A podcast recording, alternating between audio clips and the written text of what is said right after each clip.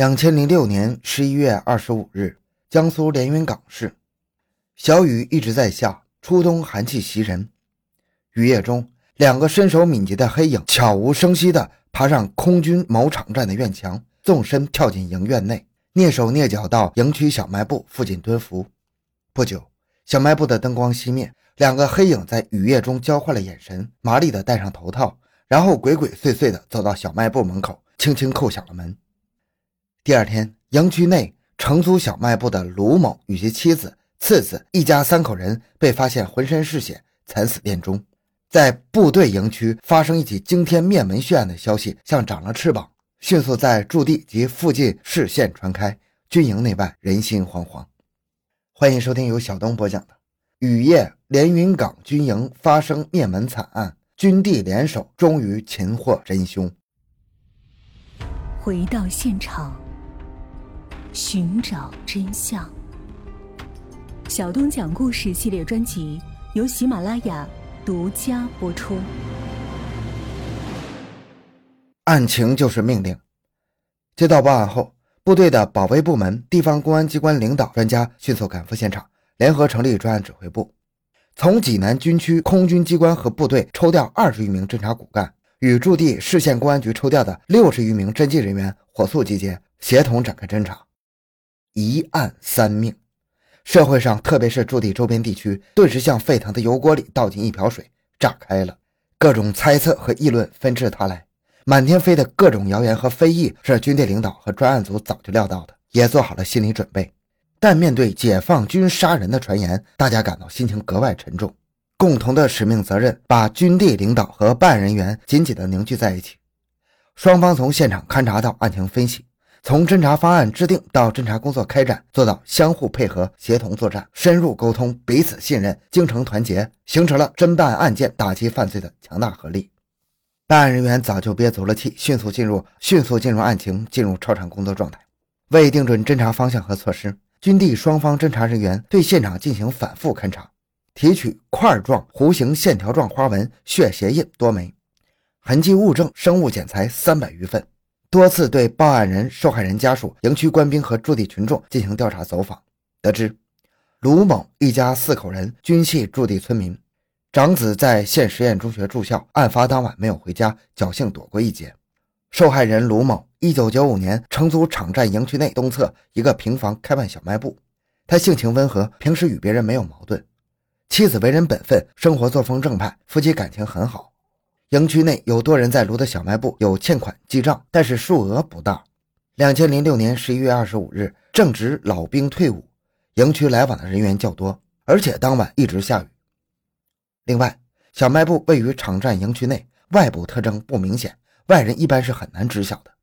据此，联合专案组对案情进行分析研究后认为，这是一起目的性很强、有准备、有预谋的抢劫杀人案件。作案应该是两个人或两个人以上，具备结伙条件，至少有一名作案人对现场周围内部环境及被害人相当熟悉。作案人均为体格健壮的男性青壮年，心狠手辣，胆大妄为，至少有一个人应该是有前科劣迹的。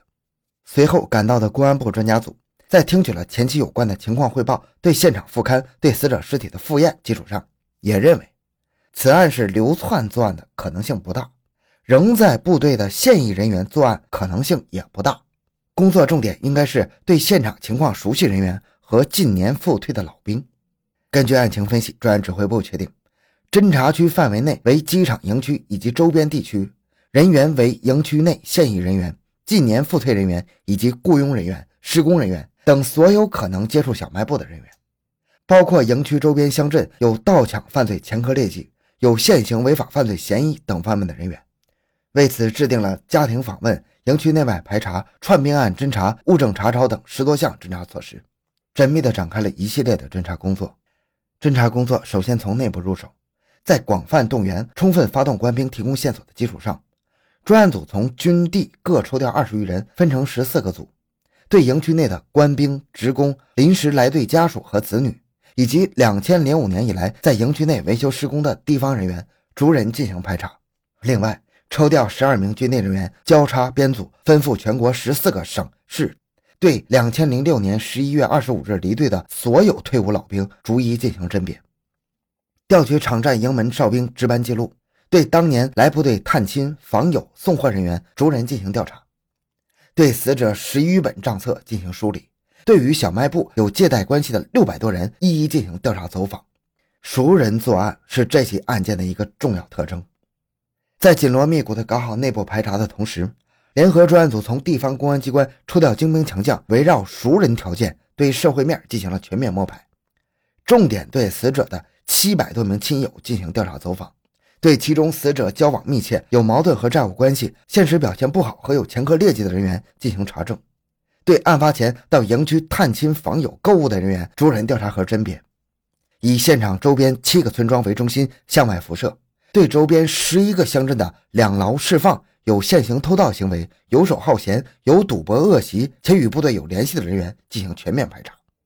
对市属三十三家汽车租赁公司、机场附近出租车驾驶员进行全面走访，广泛发布警方告示，悬赏五万元，鼓励广大群众积极提供破案线索。在深入排查的同时，物证查找工作也同步展开，驻连云港各部队。先后组织八百余人次，对营区内部及周边地区桥洞、沟渠、草丛等可能藏匿凶器、血衣的部位进行了地毯式搜寻。围绕作案人使用的匕首、手套、现场提取的鞋印、花纹印特征等，军地始终发挥特别能吃苦、特别能战斗的作风，一项工作一项工作的做，一个人头一个人头的排，不放过任何的蛛丝马迹。军地双方先后联合或分别召开案情分析会、过堂会。汇报会、推进会一百多场次，对现场进行了五十余次勘验、研究、吃透现场、查找痕迹物证，投入侦查力量两千多人次，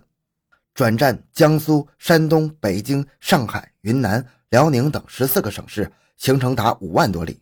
发协查函、调查函近千份，警方告示、悬赏通告、公开信五百余份，形成了案件卷宗材料三十余本。可以说，为了侦破幺幺二六血案。军地领导和机关可谓是不遗余力、不惜代价。然而，本案的犯罪分子为了延缓被发现的时间，转移侦查视线，采用了大量的反侦查措施，使现场遗留的有价值线索非常少，增加了案件侦破的复杂性。经过十个月的侦查，案件一直未取得实质性进展，侦破工作一度陷入僵局。但是，专案组坚信，犯罪分子再狡猾。但是，一次杀死三个人，并对现场进行大面积的翻动，停留时间也不是太短。即使采取了反侦查手段，仍有可能在现场留下哪怕是一星半点的生物痕迹。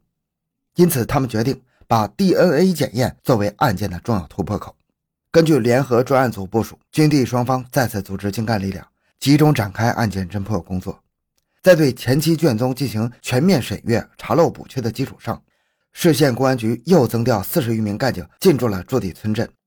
按照重新确定的排查方案，对营区周边五个乡镇再次进行全面排查，逐村采集了 Y 染色体家庭血样，并对十余个重点人逐人采集血样、指纹。为了提高办案效率，市公安局投入经费近五百万元，购置更新了 DNA 的检测仪器设备，采取了大幅增加采样点的方法。对现场提取所有检材重新进行了大范围的检验，至此案件的侦破工作终于出现了重大转机。现场一块原先被忽略的带有极微量血迹的橘黄色绒布，逐渐引起了侦查人员的关注。技术人员加班加点、精心细致、不厌其烦地进行检验，经过一个多月的夜以继日的艰苦奋战，终于成功检出可疑男性的 DNA。经比对。以驻地所在的村徐氏家庭的 Y 染色体认定同一，结合周边乡镇调查摸排情况，重点人员徐正勇首先被纳入视线。通过进一步检验，认定现场绒布上血迹是徐正友所留。至此，犯罪嫌疑人终于浮出水面了。两千零七年十月三十日，因犯盗窃罪在洪泽湖服刑的徐正勇被秘密带回审查。原以为服完两年刑就可以自由的徐正勇，做梦也没想到，在距离那个雨夜疯狂作案还有二十六天就满一年的时候，他与同村村民王建如长期密谋并共同制造的惊天血案会露出马脚。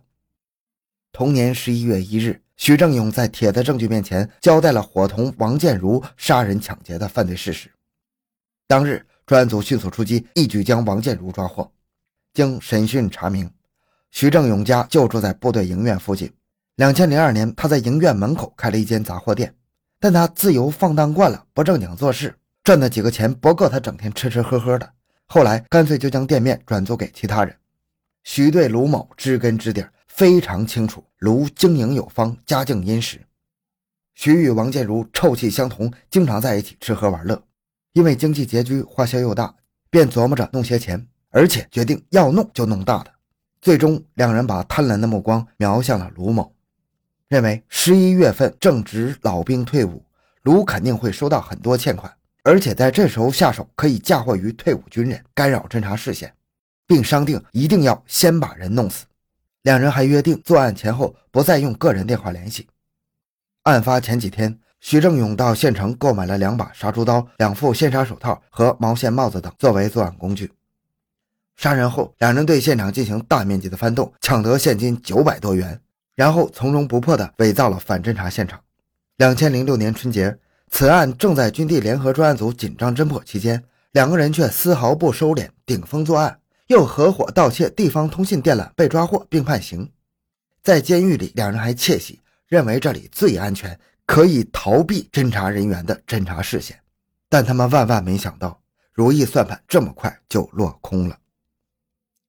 好，这个案子就讲到这里。小东的个人微信号六五七六二六六，感谢您的收听，咱们下期再见。